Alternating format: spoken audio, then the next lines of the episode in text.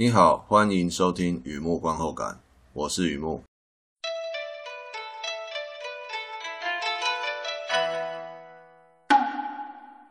检方的罪人，Kensatsu Gawa no Zaini，二零一八年的电影，自以为是的正义，最后变成犯罪。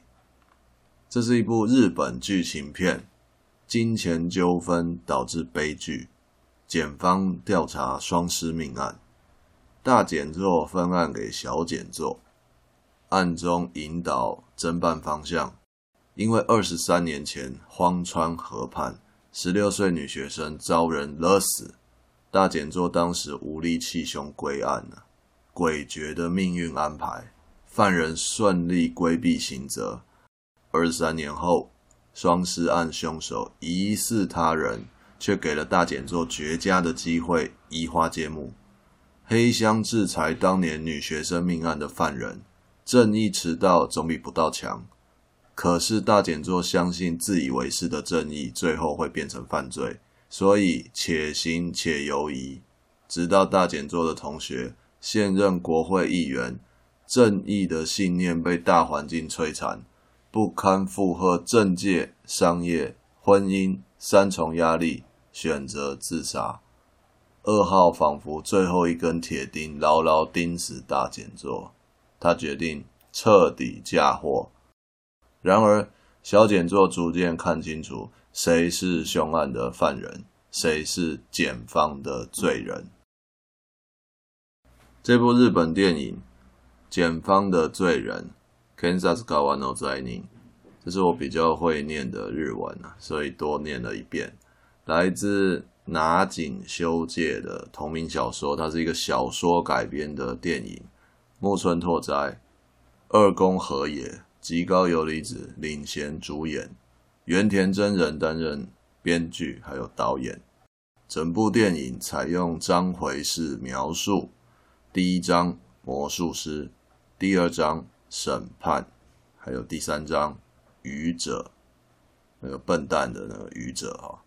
每一章用塔罗牌辅助说明，换句话说，魔术师、审判、愚者在塔罗牌里面也有这三张牌，所以呢，每一个章回就用塔罗牌辅助说明，并且加入原著所没有的情节。这是小说改编的电影嘛，有原著没有的情节，在电影里面看得到的。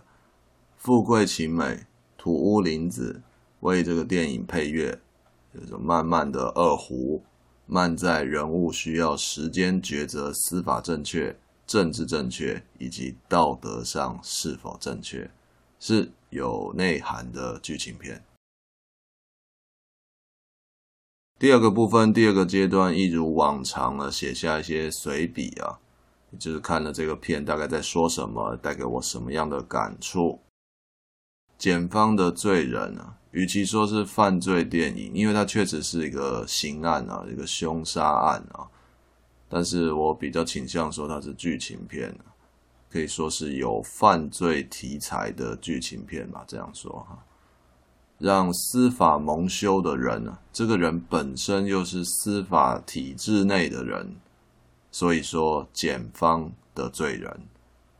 其实我一开始没有抓到重点，以为官兵抓贼。你知道，就是犯罪的故事里面，有人有人犯罪嘛？那有人要呃制裁他。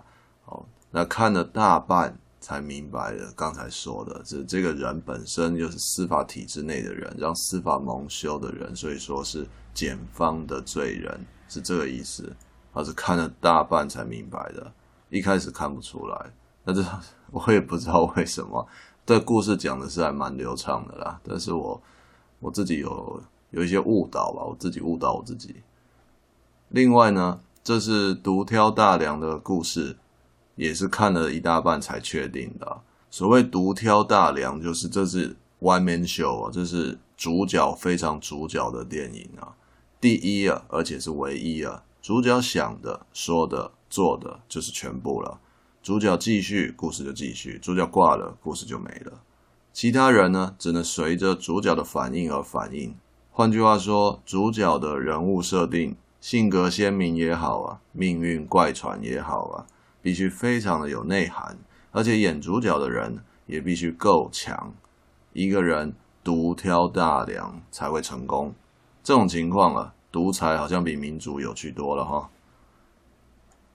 我看到片子里面出现三张塔罗牌，依照时间顺序在讲故事，也就是在讲主角想的、说的、做的。我个人认为塔罗牌在这边是一个非常棒的点子。懂塔罗的人，老外怎么说的？也就是老外的东西嘛。老外说 Tarot Reader，Reader 哦，注意这个字哦。牌面显示基本的意思。接着由懂塔罗的人来解读，是解读哦。不同的人就会有不同的解读，所以我觉得形式上和中华文化的测字有点相似哈、哦。换句话说，片子里面三张塔罗牌有魔术师、审判，还有愚者，就是描述主角的一举一动。然而，司法正确吗？政治正确吗？或者道德方面呢？看在不同人的眼里，解读也是不一样的。第一个感触，能言善道之人，能言善道之人，他的工作需要讲话，向新进人员介绍业务内容，向主管报告进度。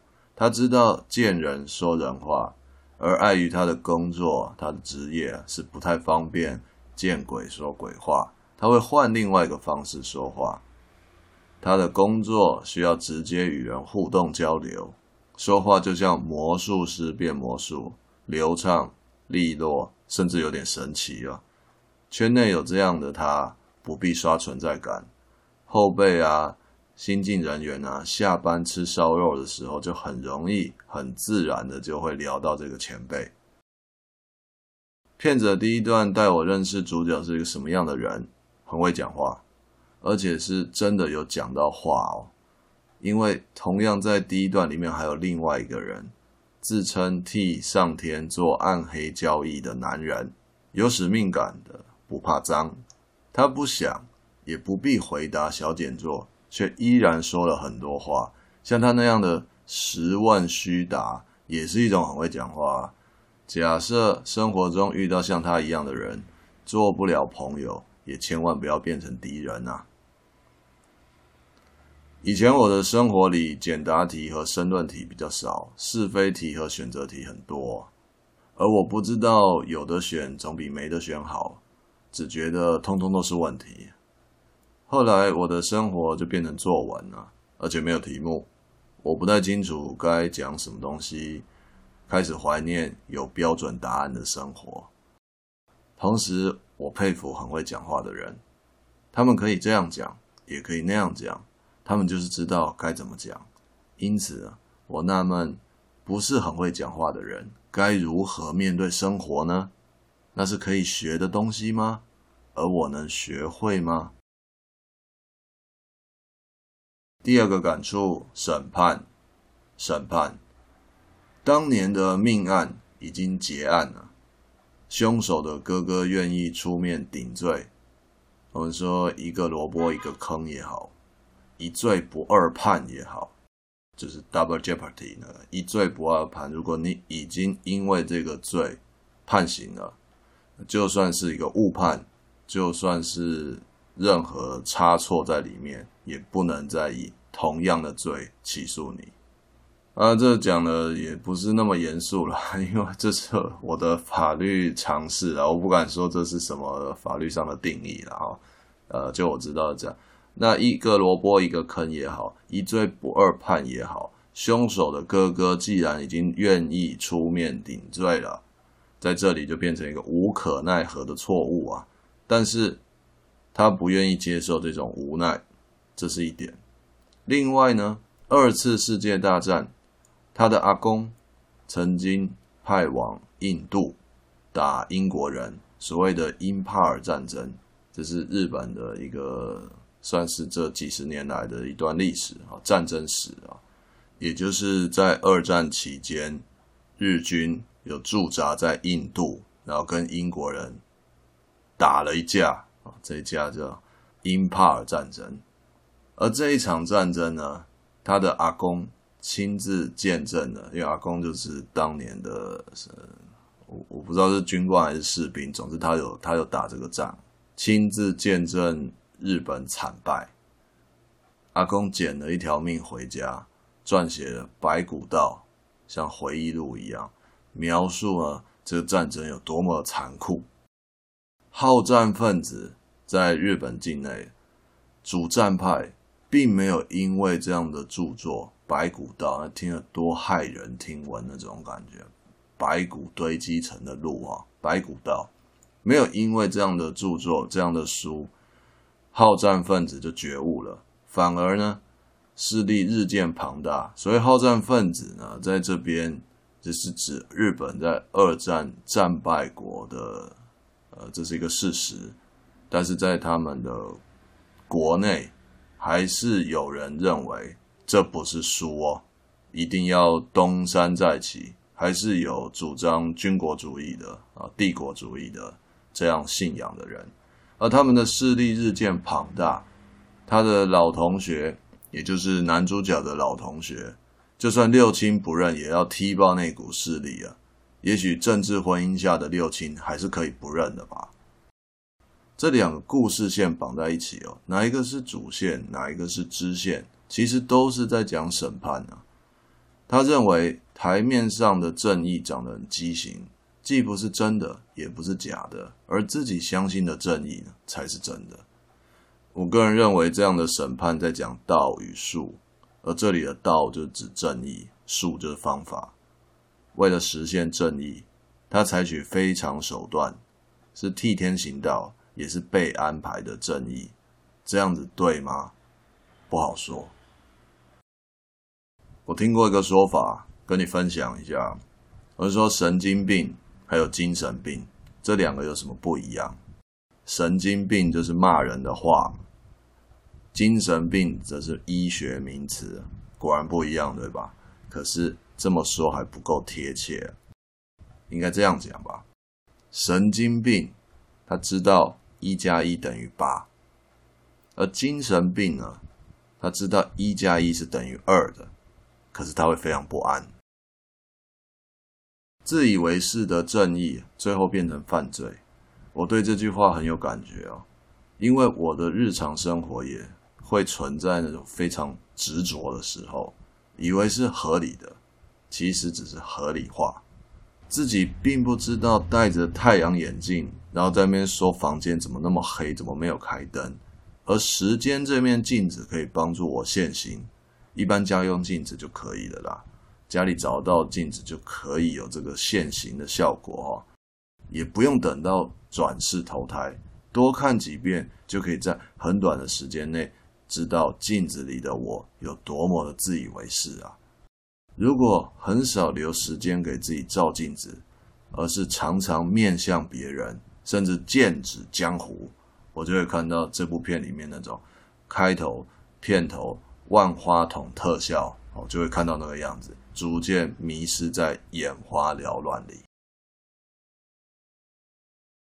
第三个感触，愚者，愚者，嗯，也就是片子里面。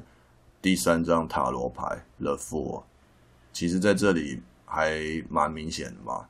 三个感触就是针对这三个章回，三张塔罗牌，确实是写得非常有意思，感触也就扣着这三个章回啊。检方的罪人的最后一段啊，乃至于结局啊，最有意思的就是这张塔罗牌啊，唯一主角的故事。刚刚说一人独挑大梁，主角牵动所有细节。这张牌啊，在讲谁？当然是在讲他，不是字典里面的笨蛋，而是塔罗里面的愚者，有点不一样哦。男主角执着，总是有理由替天行道，总是有借口说的天花乱坠，这样会有什么结果？我不敢猜。就像我不敢猜女人在想什么一样，太多可能了。幸好呢，电影结局有点开放又不会太开放的这种开放式结局啊，有点开放，但又不会太开放，又给一点线索，又给一点收尾。可是基本上它是一个开放的结局，让我们自己看了想一想，那个仰天长啸就是那种感觉。话说回来，三张牌都是正位。我们说塔罗在解读的时候有逆位跟正位，也就是牌是正的还是反过来的，这有不同的意思啊。而在这边，在电影里面，三张塔罗牌都是正的，没有颠倒，好，没有颠倒。三张牌都是正位，我相信那可以避免观众疑惑，电影画面怎么颠倒了？哦，诶，是不是哪里出错了，或怎么样？啊，其实塔罗里面还是还是有颠倒的逆位的这个这个呈现啊，不一样的。可是在这边如果这样做的话，说不定看一看，诶，这这可能不是什么刻意安排，只是搞错了这样，反而没有看到那个意思哦。这我假设，某一张牌是呈现逆位的，恐怕一百分钟都不够讲，要拍成电视剧才能解释，含义太多了。男主角认为自己可以改变一切，一切都在他的掌控之中，于是处心积虑、机关算尽，到最后呢，东窗事发了。这个结局就好像三张牌都打出去，手上有什么东西，通通打出去了。当然，塔罗不是不是玩打牌的啦，哈，不是这样玩的。那又有什么关系呢？既然对方怀疑，那就用真相。堵对方的嘴，堵他不敢讲，结果你也看到，男主角又赢了。我觉得那样做是一种缺乏安全感的行为，相信自己可以改变一切，遭遇阻碍觉得迷惘，就用更强的信念碾压那些不同的声音，安全感可能会变多，可是负担也会变得更重。我明白时间不会暂停。不会等我迷惘完了再继续，时间不会为任何人停留。啊，就是人家说的，呃，你笑，世界就是也在笑；而你哭，呃，世界也不会因为这样就哭。啊，呃，世界还是走世界的，时间还是走时间的，不会因为我正在迷惘，时间就因此暂停。等我。做好准备，而迷惘完了，怎么样了？而时间又开始继续，没有这样的。我必须同时做对和做错，不断的抉择，对的事也会做，错的事也会做。啊，当然，基本上是做了以后才知道做错了啦。同时发生的，不会暂停。而这个就是最容易迷惘的。每次这种时候，每次这种迷惘，非常困惑。非常不知道该怎么办的时候，我就会想起宁静祷词，即便我不是教徒，也觉得有效，可以这么说吧，很有效。尤其像看到检方的罪人，男主角所遭遇的一切，所做的决定，他的行为，他的困惑，非常相似，让我特别特别的想到宁静祷词。祈求上天赐我宁静，让我接受无法改变的事；赐我勇气，改变我能改变的事；赐我智慧，明辨这两者的不同。好，介绍到这边，分享到这边，大概说了一下这部片在说什么，还带给我什么样的感触。检方的罪人啊。，Kenzas Gawan O Zai Ni 二零一八年的日本剧情片，我觉得相当的慢，但这慢是好看的慢，在艺术呈现上面也非常的有水平。当然，编导演还有各个环节的工作人员都是一时之选。我觉得这是一个非常不知道为什么想到这个，我觉得这部片非常适合一个人看。好的，观后感就在网站上。欢迎浏览，也欢迎上网搜寻“雨幕散文故事”。雨幕散文故事，有空常来坐坐看看逛逛，这边东西一直都会有的。今天就先到这边，谢谢。